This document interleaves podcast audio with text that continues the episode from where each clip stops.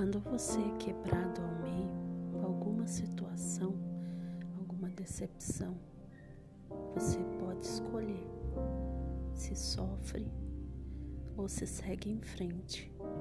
Mas escolha sempre seguir em frente, porque dói menos.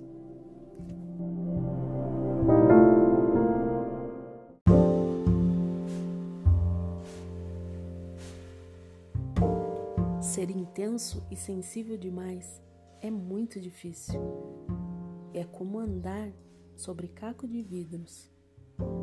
Você se fere muito porque entrega o seu coração a uma pessoa acreditando que ela nunca vai derrubar no chão.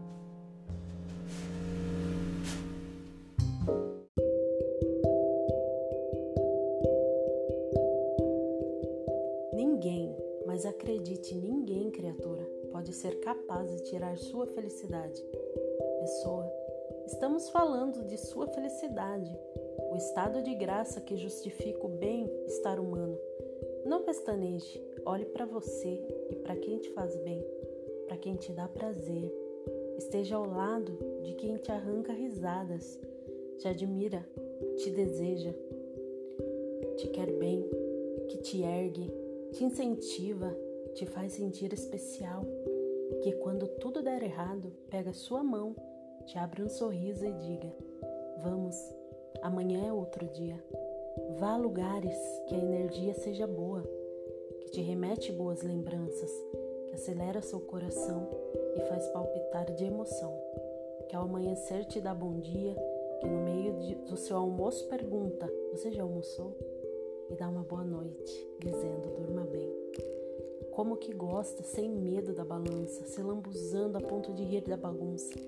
Tome um café sem pressa, sentindo o seu cheiro gostoso e o gosto bom, e deixe que embace seus óculos.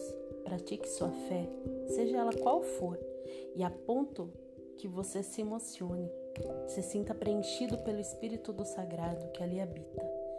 Aí seja feliz sua felicidade não tem preço ou pode não ser cara. Simplifique.